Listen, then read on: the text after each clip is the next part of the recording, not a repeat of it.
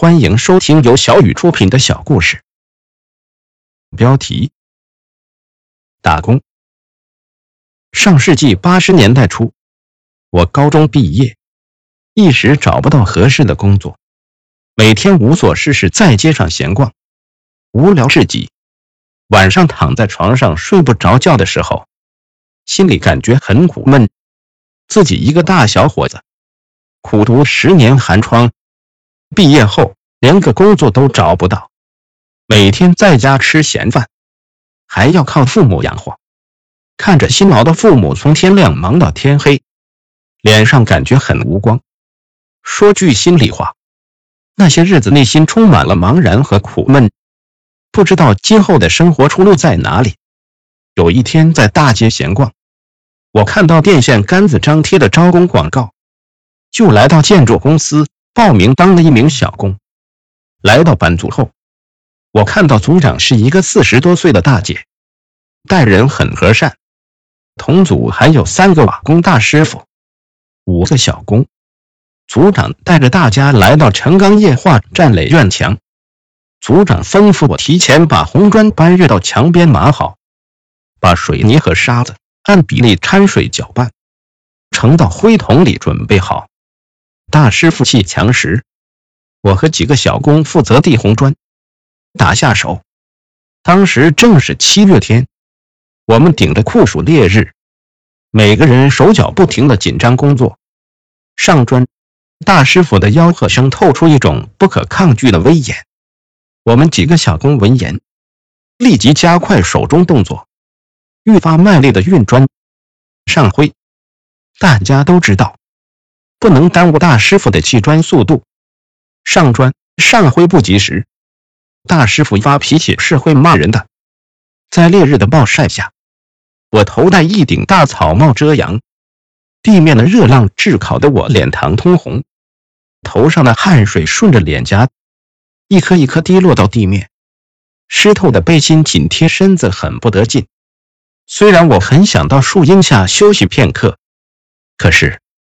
看到老师傅都在忙着手里的活，我不能第一天上班就打退堂鼓，让人瞧不起。年轻人的自尊心支撑着我，咬牙坚持着，继续在烈日下强打精神，将一块块红砖递到大师傅的脚下。施工工期催得紧，为了不耽误工期，大家干到晚上八点多。组长看天黑了才让大家收工。骑着自行车回到家，我累的饭都不想吃，只是大口喝水，总觉得口渴的厉害。父亲告诉我，口渴是因为白天干活出汗多了，如果不注意会中暑的。晚上躺在床上睡不着觉，感觉浑身的骨节都在痛，尤其是手指头被红砖磨破了，一碰都疼。第二天起床后。感觉精神好多了。父亲给我找了双线手套，让我干活时戴着。母亲给我拿了一个玻璃杯，里面灌满了白开水，告诉我白天干活要多喝水，防止中暑。吃过早饭，我早早来到工地，看到几位工友正在聊天，我也主动和大家说起话。干活时，由于有了昨天的锻炼。今天干活顺手多了，工友之间熟悉起来，大家的话就多了。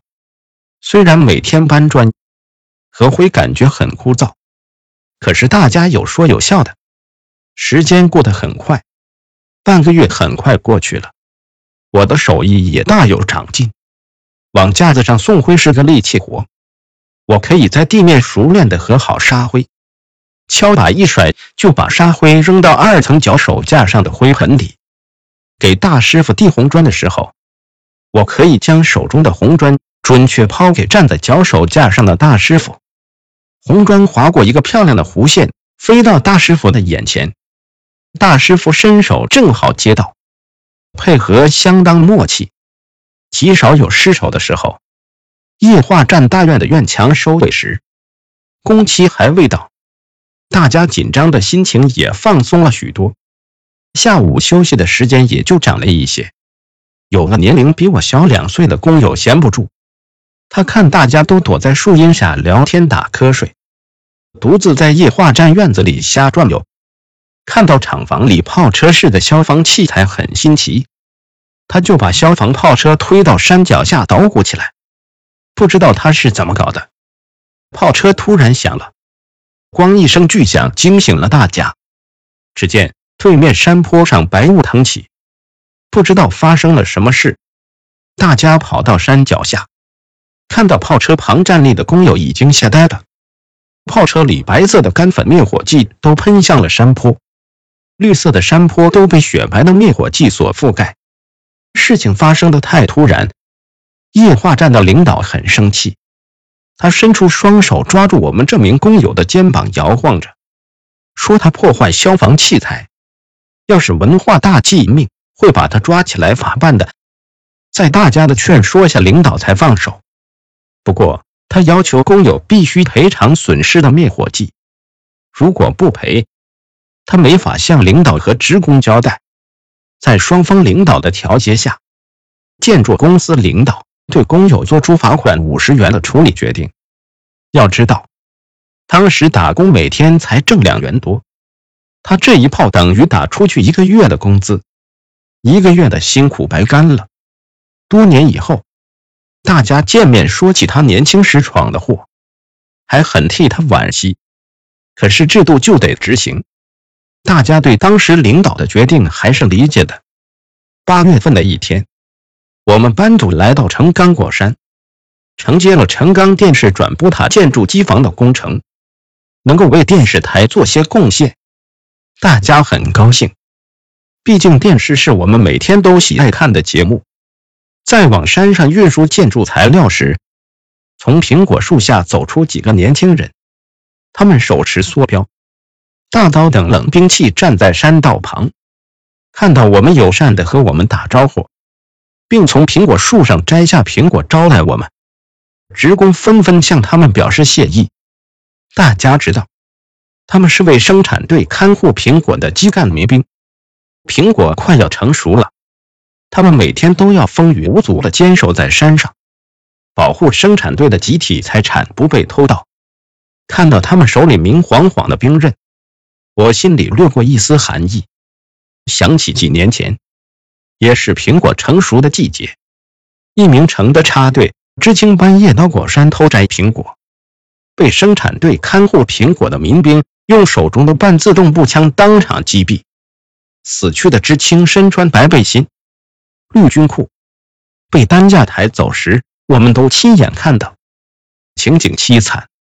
现在看护苹果的民兵已经禁止携带枪支，以免发生伤人事件。为了打击偷盗、震慑犯罪分子，民兵看护苹果时，已经把手中的半自动步枪换成了冷兵器。为避免发生误会，建筑公司领导已经提前和生产队打好招呼。组长要求我们施工期间不要到处走动，以减少不必要的麻烦。当天晚上，为加快施工进度，我们需要挑灯夜战。几个民兵看到我们人手不够，热心帮忙从山下往山上扛材料，满头是汗的帮助我们拉拽照明线，让我们深受感动。一个星期的施工，我们和生产队的几个民兵。已经成了无话不谈的朋友。对过去发生的枪击事件，他们也很内疚。大家认为当年的事情有点过火，知青偷摘几个青苹果，民兵就开枪致死人命，太不值得了。在建筑工地，感觉最累的一次施工，是在当时的五路汽车终点站成钢派出所招待所附近硬化水泥路面。由于白天的人流密集，只能在晚上施工。空明的搅拌机不停地搅拌着水泥、沙子。当时的机械化水平低，我们用手推车往搅拌机里倒沙子。为了保证施工质量，我扛起五十斤一袋的水泥，一袋一袋的倒入搅拌机，陀螺一样忙个不停。小组人员彻夜施工，天亮才收工。第二天白天在家睡了一天觉，感觉没睡够，由于我平时没熬过夜，第二天的夜班没精打采，后半夜干活坚持不住，靠着沙堆就睡着了。睡梦中，我被组长叫醒，继续干活，真的太疲乏了，感觉站着都打晃，随便找个地方就能睡着。当时觉得能够在床上舒适的睡上一觉，才是人生最美好的事情。经过连续三个夜晚的紧张施工，水泥路面的硬化工程终于完工。我们每个人的两眼都熬得通红，充满血丝。领导终于批准我们放假休息了。一个夏天下来，我变化很大，平日白皙的皮肤晒得黝黑发亮。人比以前结实了很多，当小工一个月能挣到七十多元，比当时国家正式职工挣得多。四个月我挣了三百多元，父母一分钱没让我往家里交，我都给存到了银行，支援国家的经济建设。回想在建筑工地打工的经历，我感慨良多。可以说，刚走出校门的我对社会一无所知。没有吃过苦，受过累，不知道生活的艰辛。艰苦的打工环境，使我认识了社会，学会了适应社会环境，知道人要生存就要学会吃苦耐劳，不怕挫折和打击。我在河钢成钢工作三十多年，有着自己热爱的工作岗位，是河钢成钢让我拥有了今天的幸福生活。我更加珍惜自己的工作岗位。我欢喜五编辑寄语三下一篇。